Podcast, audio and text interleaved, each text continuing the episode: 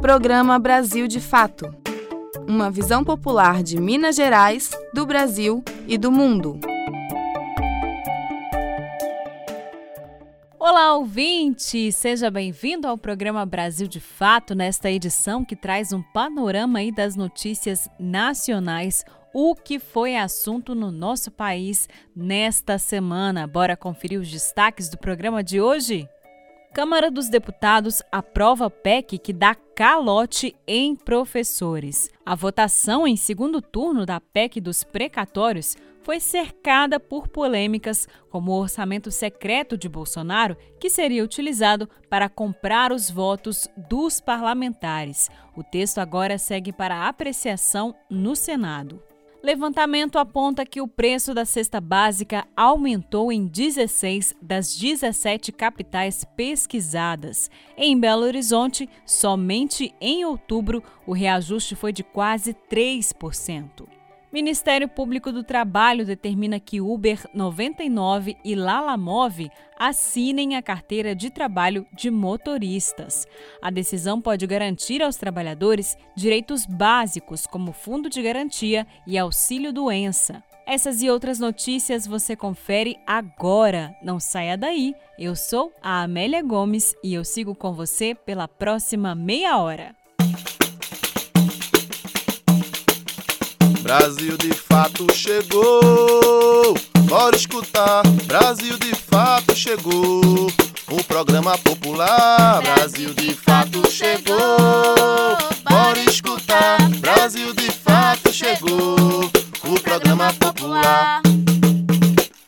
A PEC dos precatórios, o orçamento paralelo tomaram conta aí do noticiário nesta semana. E os dois assuntos estão aí muito relacionados, casadinhos, costurados, porque afinal de contas, o tal do orçamento secreto, que como a gente já explicou aqui no programa, é aquele dinheiro ali que o governo federal passa meio que por debaixo dos panos e repassa a alguns deputados, a alguns senadores, né, em troca aí da aprovação dos seus projetos de lei, das suas proposições e a PEC dos precatórios, ou como é chamada, criticada aí pelos movimentos sociais e pesquisadores, a PEC do calote é um desses projetos que o governo de Jair Bolsonaro queria aprovar na Câmara dos Deputados.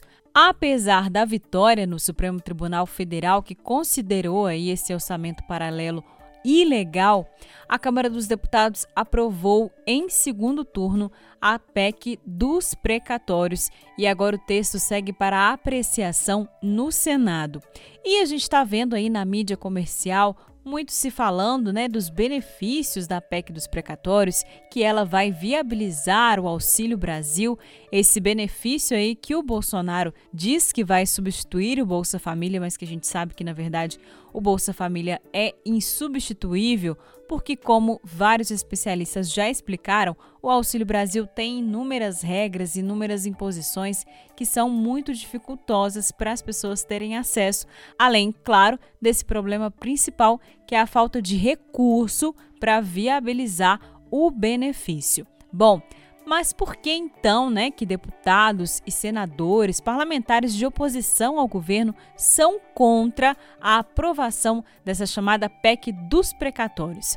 A gente vai entender tudinho na reportagem. A chamada PEC dos precatórios pode seguir incendiando o tabuleiro do Congresso Nacional até dezembro. A medida foi aprovada em segundo turno na Câmara dos Deputados na última terça-feira, dia 9, a contragosto da oposição, e seguiu para o Senado Federal. Segundo as projeções do senador Fernando Bezerra, do MDB pernambucano, líder do governo na casa, o texto será votado pela Comissão de Constituição e Justiça no próximo dia 24 e deverá ir a plenário, no máximo, em 2 de dezembro. Até lá, os debates devem seguir em ebulição, com alguns destaques que cercam a polêmica proposta. Entre as críticas, oposicionistas acusam a PEC dos precatórios de dar um calote em credores da União que venceram disputas judiciais. Em outras palavras, a medida prevê um teto anual para o pagamento dessas dívidas, os chamados precatórios, o que impõe um parcelamento dos valores. Para o ano que vem, por exemplo, são previstos cerca de 90 bilhões de reais em precatórios a serem quitados pela União, mas com uma possível aprovação da PEC seria feito um fatiamento do montante, o que abriria uma folga de 44,6 bilhões de reais.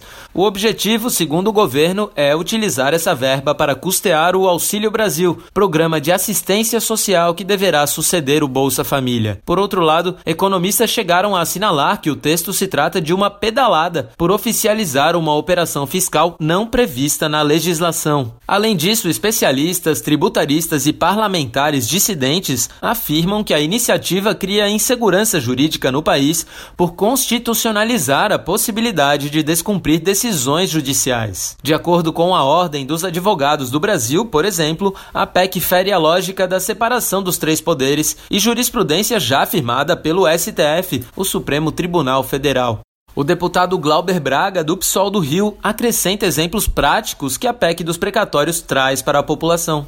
Você está fazendo um adiamento com essa proposta de emenda à Constituição de pagamento de precatórios que são dívidas judiciais transitadas em julgado e que prejudicam professores, profissionais de educação, né, trabalhadores que às vezes ficaram esperando a sua vida inteira para o recebimento de uma dívida judicial. Os precatórios, em geral, podem ter como credores pessoas físicas ou jurídicas. O teor da disputa que levou à condenação da União também podem se tratar de demandas salariais, fiscais, tributárias ou indenizatórias. Ao mesmo tempo, parlamentares de oposição, tanto da Câmara quanto do Senado, defendem que o governo federal adote fontes de financiamento distintas para o Auxílio Brasil, em vez do fatiamento dos precatórios. Para o Auxílio Brasil, o governo propõe parcelas mensais de 400 reais até o final de 2022, para 17 milhões de famílias em situação vulnerável. Cerca de 100 reais desses 400 estariam fora do teto de gastos, argumento que a gestão utiliza para financiar as dívidas dívidas judiciais e cobrir o valor. Partidos como PT e PSOL, por exemplo, já propuseram que o governo defina e execute outras medidas para garantir fontes de custeio. A oposição pede taxação sobre grandes fortunas, aumento da alíquota máxima do imposto sobre transmissão de heranças acima de 10 milhões de reais e ampliação da tributação sobre o sistema financeiro. Além disso, entram na lista impostos sobre embarcações de luxo, como iates e jatinhos, além de outras medidas que têm sido evitadas pela gestão Bolsonaro. Uma ala da direita que se mostrou contrária à PEC argumentou que o problema da proposta seria o furo do teto dos gastos. A política de arroxo foi chancelada e segue sendo mantida por setores neoliberais do Congresso e pelo governo. Já a oposição e especialistas do campo progressista se opuseram à aprovação do ajuste fiscal ainda em 2016 e têm entoado o coro de revogação da política desde então. Ao criticar a PEC, o campo foca em outros pontos. Para a economista Juliane Furno, por exemplo, o teto dos gastos em si é o problema em questão. Ela argumenta que as regras impostas pelo ajuste são o impeditivo para que o governo mantenha o auxílio emergencial nos mesmos moldes do ano passado, quando a política pagou 600 reais. O benefício atendeu na época 65 milhões de pessoas, quase quatro vezes o montante de 17 milhões previstos para o Auxílio Brasil, como lembra Juliane Furno. Se tinha dinheiro antes, por que, que não tem dinheiro agora? Né? Se tinha dinheiro no período mais grave da crise, por que, que agora precisa aprovar uma PEC para dar calote nos precatórios, aquilo que foi transitado e julgado, que é dívida da União? Inclusive que é dívida com o Fundef, né, anterior, fundo que agora tem o nome do Fundeb, e agora não tem dinheiro e precisa dos precatórios. Não existe isso de não ter dinheiro quando se fala em estados. Enquanto o Auxílio Brasil pretende atender 17 milhões de pessoas, dados da rede Pensan apontam que cerca de 20 milhões de pessoas passam fome no Brasil. De São Paulo, da Rádio Brasil de Fato, com reportagem de Cristiane Sampaio, Rodrigo Chagas. Essa emissora é parceira da Rádio Brasil de Fato.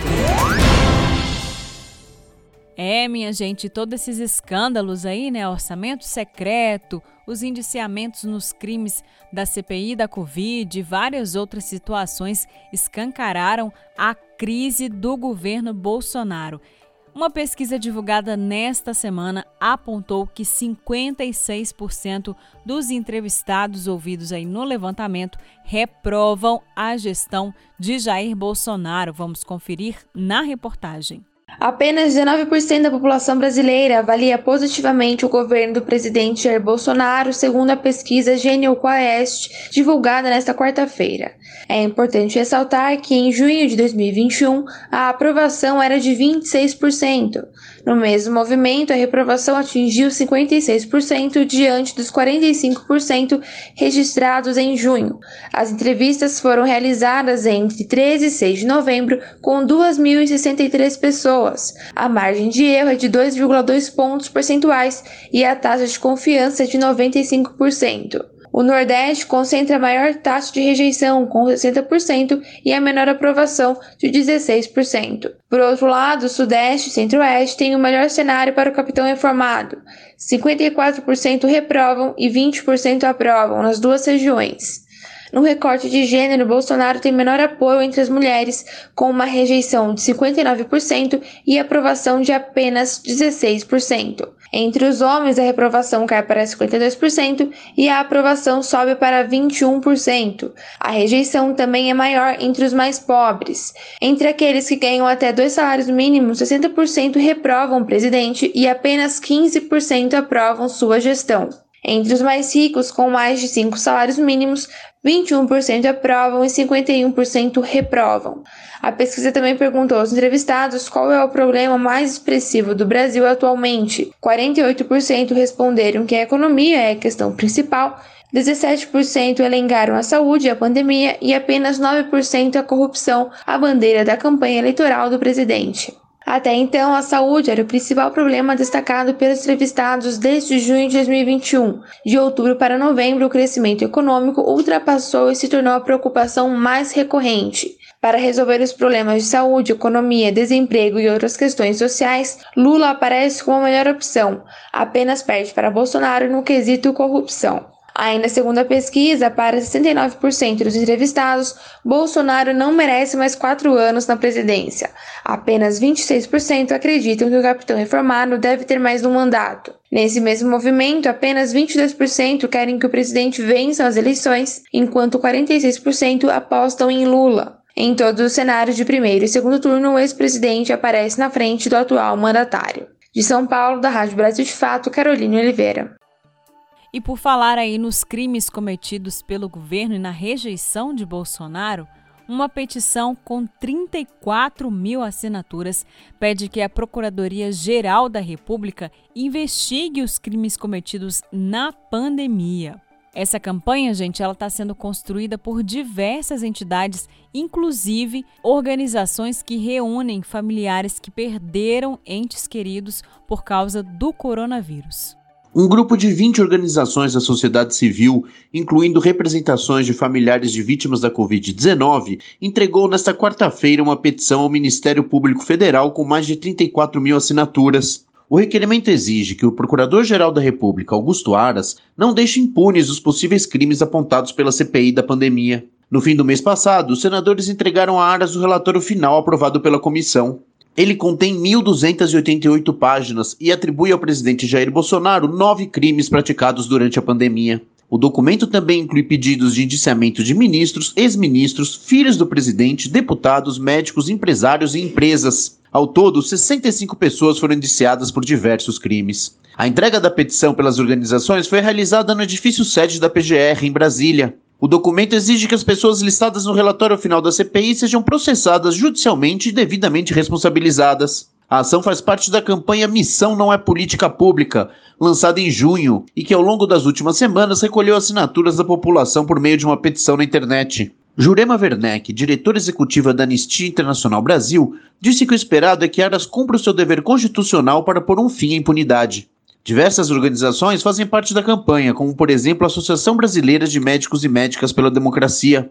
As organizações também aguardam a resposta a um pedido de reunião com o próprio Augusto Aras, que ainda não foi confirmada. Apesar da CPI poder recomendar indiciamentos e apontar responsabilizações, o aprofundamento das investigações e o oferecimento de denúncia na justiça dependem de outras instituições. No caso do presidente da República, ministros de estados, deputados e senadores, isso cabe ao procurador-geral, que é chefe do Ministério Público Federal. Pessoas sem foro privilegiado, além de empresas, devem ser investigadas pelo Ministério Público em primeira instância. De São Paulo, da Rádio Brasil de Fato, com reportagem de Pedro Rafael Vilela, Vinícius Segala. E por falar na pandemia e na Covid-19, nova fase da doença da pandemia na Europa é alerta para o resto do mundo. O diretor executivo do Programa de Emergências da OMS, a Organização Mundial da Saúde, Mike Ryan, afirmou na terça-feira, dia 9, que a batalha da Europa contra a Covid-19 é uma chamada de alerta para o resto do mundo. Apesar de os principais países do continente estarem com médias de imunização em torno de 70%, o vírus não deixou de circular e os europeus têm enfrentado nas últimas semanas uma pandemia entre as pessoas não vacinadas. Ryan afirma ainda que a alta de contaminação entre esse grupo deve servir de aviso àqueles que ainda resistem a aderir ao esforço de imunização. Ele destacou que é muito importante refletir sobre o exemplo da Europa, que representou mais da metade dos casos globais na semana passada. Além disso, o especialista reforçou a importância da vacinação para mudar essa tendência. A recente aceleração nas infecções é atribuída à disseminação da variante Delta. Diante do quadro, as autoridades europeias temem o pior com a aproximação do inverno. Está situação propícia à disseminação do novo coronavírus. Nesse sentido, vários países estão se preparando para retomar as medidas restritivas aplicadas anteriormente, antes das flexibilizações que vieram com o verão e o aumento da vacinação. Na França, o presidente Emmanuel Macron, determinou que idosos deverão tomar a dose de reforço se quiserem estender a validade do passaporte sanitário. As novas regras passam a valer a partir da próxima segunda, dia 15, para pessoas com mais de 65 anos. Além disso, a obrigatoriedade do passaporte vacinal foi estendida pelo parlamento francês até 31 de julho de 2022. A situação é ainda mais grave na vizinha Alemanha, onde na segunda-feira, dia 8, a taxa de infecção diária de Covid-19 subiu para mais de 200 casos por 100 mil pessoas. É a maior desde o início da pandemia. Isso apesar do avanço da vacinação, que também atinge 67,1%. Para conter a transmissão, o Ministério da Saúde alemão anunciou que todos os cidadãos no país serão elegíveis para a dose de reforço da vacina, logo que se passem seis meses da segunda dose. Ao contrário de França e Alemanha, o Reino Unido tem resistido à volta de medidas restritivas, como o uso de máscaras ou passes de vacinas. Um assessor do governo de Boris Johnson disse que o país está muito longe de cogitar novo confinamento durante o inverno. No entanto, apesar da queda de 16,6% na semana passada no total de novos casos, as mortes pela Covid aumentaram 8,2% entre os britânicos. Por lá, a imunização completa chegou a 69%, mas as autoridades apostam na dose de reforço para conter um novo avanço da doença. A terceira dose vem sendo aplicada em pessoas com mais de 50 anos, com comorbidades, profissionais da saúde e cuidadores de idosos. De São Paulo, da Rádio Brasil de Fato, com reportagem de Tiago Pereira, da Rede Brasil Atual, e informações da Agência Brasil, Gabriela Moncal. Gente, mais do que nunca fica o alerta. Quem não se vacinou, vá se vacinar. Corre, gente. Somente a vacina pode garantir aí imunidade ao vírus ou amenizar, né, os riscos, os impactos do coronavírus caso a gente contraia essa doença. E é muito importante, gente, fazer a imunização completa, tomar a primeira e a segunda dose. Ontem, a Prefeitura de Belo Horizonte divulgou que a população na faixa etária entre 20 e 30 anos 80% não tomou a segunda dose da vacina. Gente, isso é um absurdo muito grande. Você aí, meu povo, vá para o posto de saúde, tome a sua vacina. E a nossa enfermeira Sofia Barbosa vai explicar justamente esse assunto no quadro de hoje. É que uma ouvinte que está grávida perguntou se ela pode tomar a segunda dose da vacina contra a Covid-19. Vamos saber? Amiga da Saúde. Olá, ouvintes! Hoje nós vamos responder a pergunta da Preta Silva, que tem 17 anos e é estudante. Ela mandou o seguinte: Estou grávida e preciso tomar vacina antitetânica. Posso tomar a vacina de Covid-19 no mesmo dia? Pode tomar no mesmo dia, sim, viu?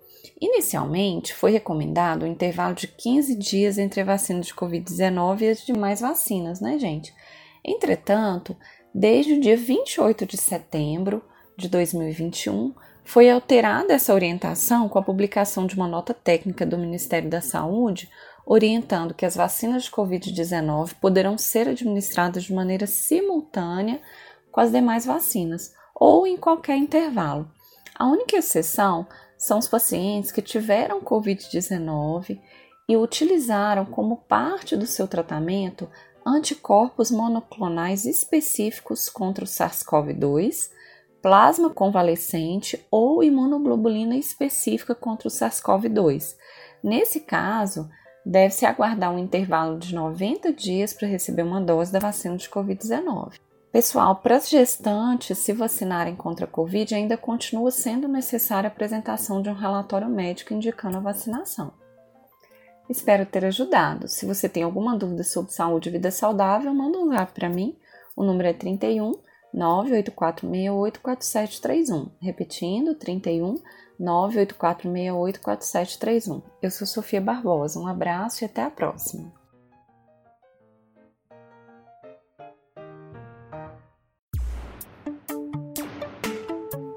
Você está ouvindo programa Brasil de Fato. Uma visão popular de Minas Gerais, do Brasil e do mundo.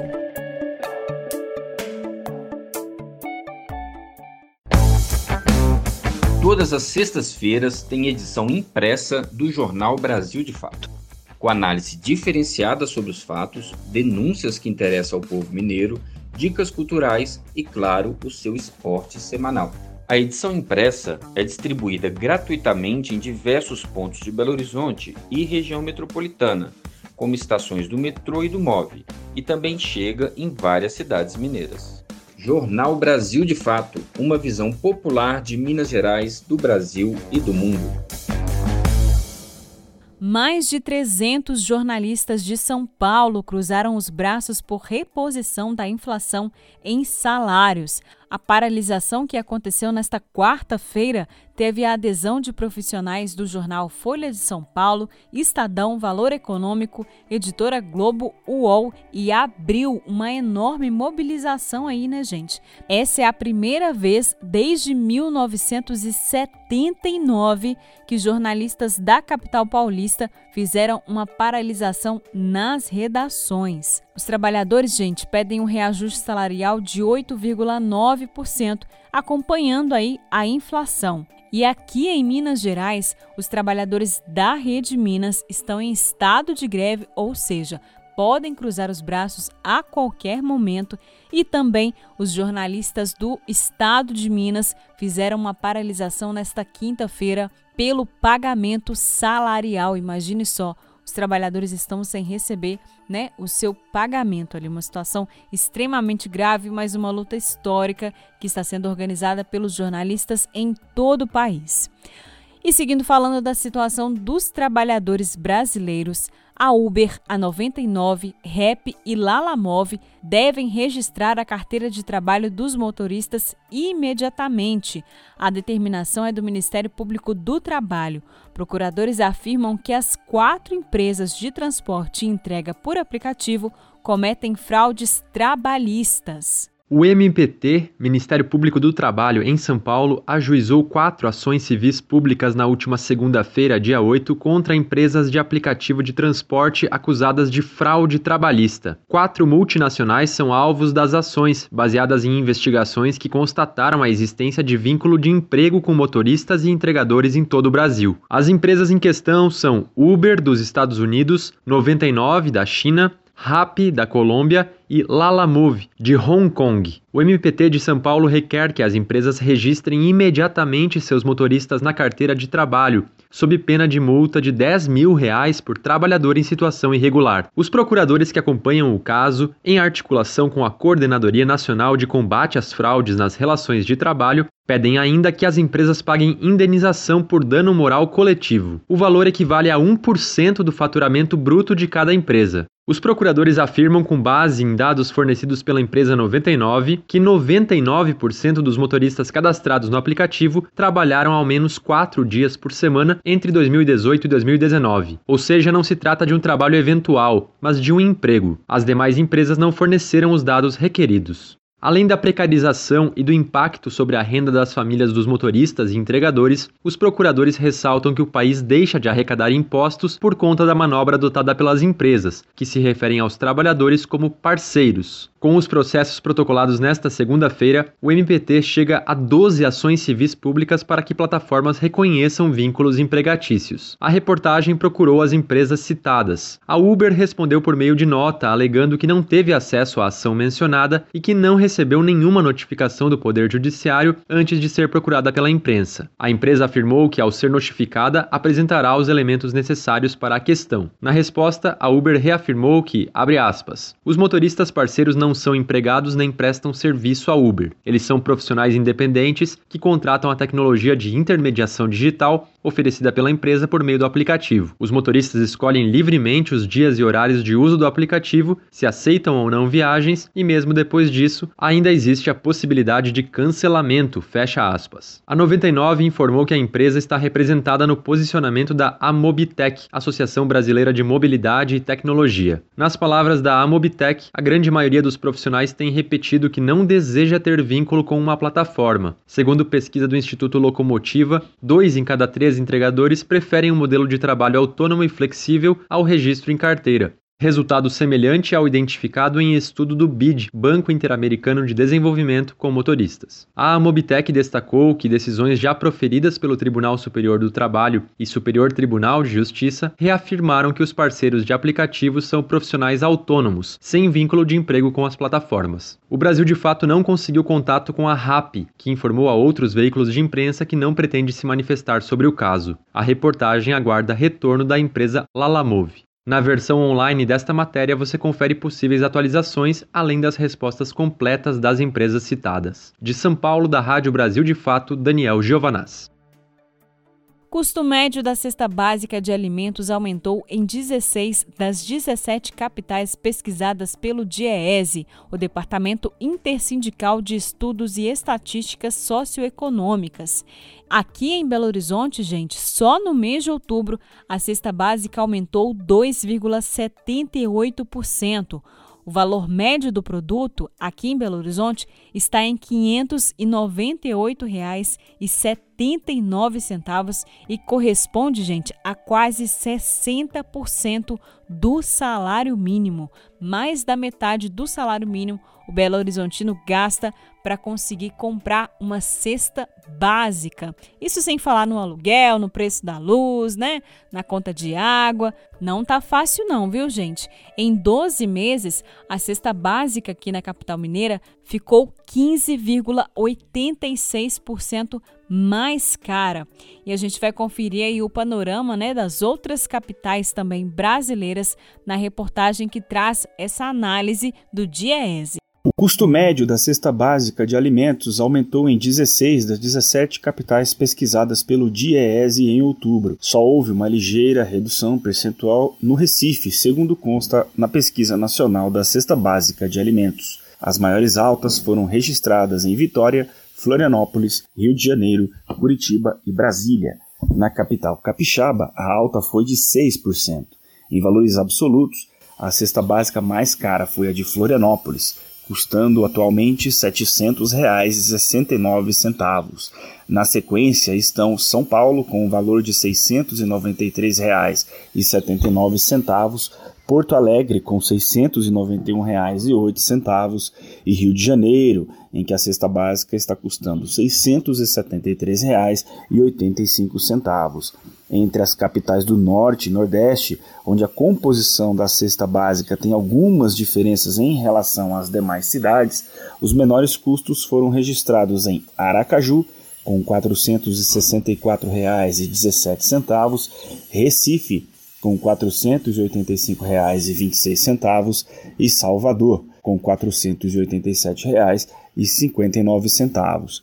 Ao comparar outubro de 2020 e outubro de 2021, o preço do conjunto de alimentos básicos subiu em todas as capitais que fazem parte do levantamento. O maior percentual desse aumento foi observado em Brasília, com um acumulado de 31,65% nos últimos 12 meses. Na sequência, aparecem Campo Grande, Vitória e Curitiba. Com base na cesta básica mais cara aferida em outubro, que foi a de Florianópolis, o DIES estima que o salário mínimo necessário deveria ser equivalente a R$ 5.886,50. O valor equivale a mais de cinco vezes o valor do salário mínimo atual.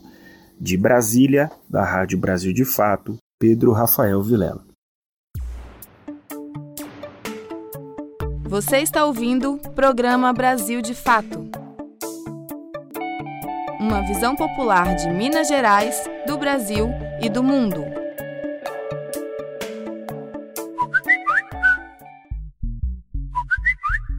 Participe da nossa programação.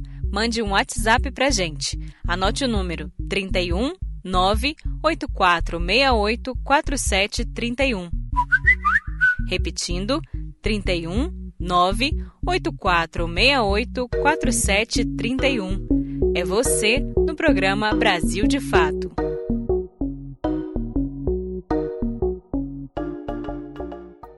A debandada dos servidores públicos do INEP também foi o assunto da semana. Até o momento, pelo menos 33 servidores pediram desligamento de cargos associados à organização do exame. O Enem, gente, que está marcado aí para os dias 21 e 28 desse mês. Então imagina o caos que é os trabalhadores que estão diretamente ligados à produção, à organização, à realização do exame pedirem demissão, uma situação muito grave. Até o momento, a especulação é que essa demissão aconteceu por causa de assédio moral contra os trabalhadores. Os detalhes na reportagem. A Câmara dos Deputados quer explicações sobre a debandada de servidores do INEP, Instituto Nacional de Estudos e Pesquisas Educacionais, poucos dias antes da realização do Enem, Exame Nacional de Ensino Médio.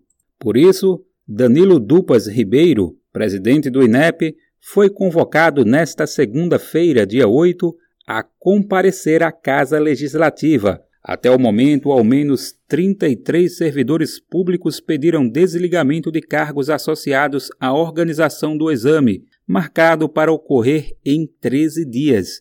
Desse total, 29 servidores estariam diretamente ligados ao Enem. Eles se somam a outros dois que já haviam pedido exoneração.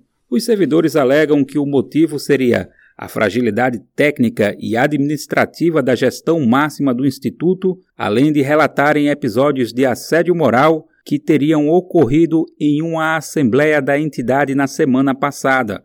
A Comissão de Educação da Câmara dos Deputados marcou para esta quarta-feira, dia 10, o depoimento de Dupas Ribeiro. A convocação do presidente do INEP surgiu após um acordo entre os membros da comissão e o governo Jair Bolsonaro para poupar o ministro da Educação, o pastor Milton Ribeiro. Segundo apurou o jornal Folha de São Paulo, essa seria a quarta vez que o chefe da pasta de educação daria explicações aos parlamentares. Dupas Ribeiro é também o quarto presidente do INEP no atual governo. Ele foi colocado no cargo pelo próprio ministro, o que explicaria sua manutenção à frente do órgão, mesmo com o surgimento de várias denúncias de servidores contra a sua gestão. Apesar de alertas da Associação de Servidores do INEP quanto à inviabilidade da realização do exame após as baixas, o órgão afirmou em postagem no Twitter que o ministro da Educação não se pronunciou sobre o caso. Ele se limitou a compartilhar a nota do INEP em seu perfil na mesma rede social. Do Recife, da Rádio Brasil de Fato, com reportagem da Deutsche Welle, Daniel Lamir. E nós vamos ficando por aqui. O programa de hoje teve apresentação, roteiro e trabalhos técnicos de Amélia Gomes. A produção é da equipe de jornalismo do Brasil de Fato. Nós voltamos ao ar na quarta-feira, às 5 e meia da tarde. Eu espero por você, tá bem? Um bom final de semana, um ótimo feriado aí para quem não vai trabalhar na segunda-feira. Um bom descanso e a gente se fala na quarta-feira.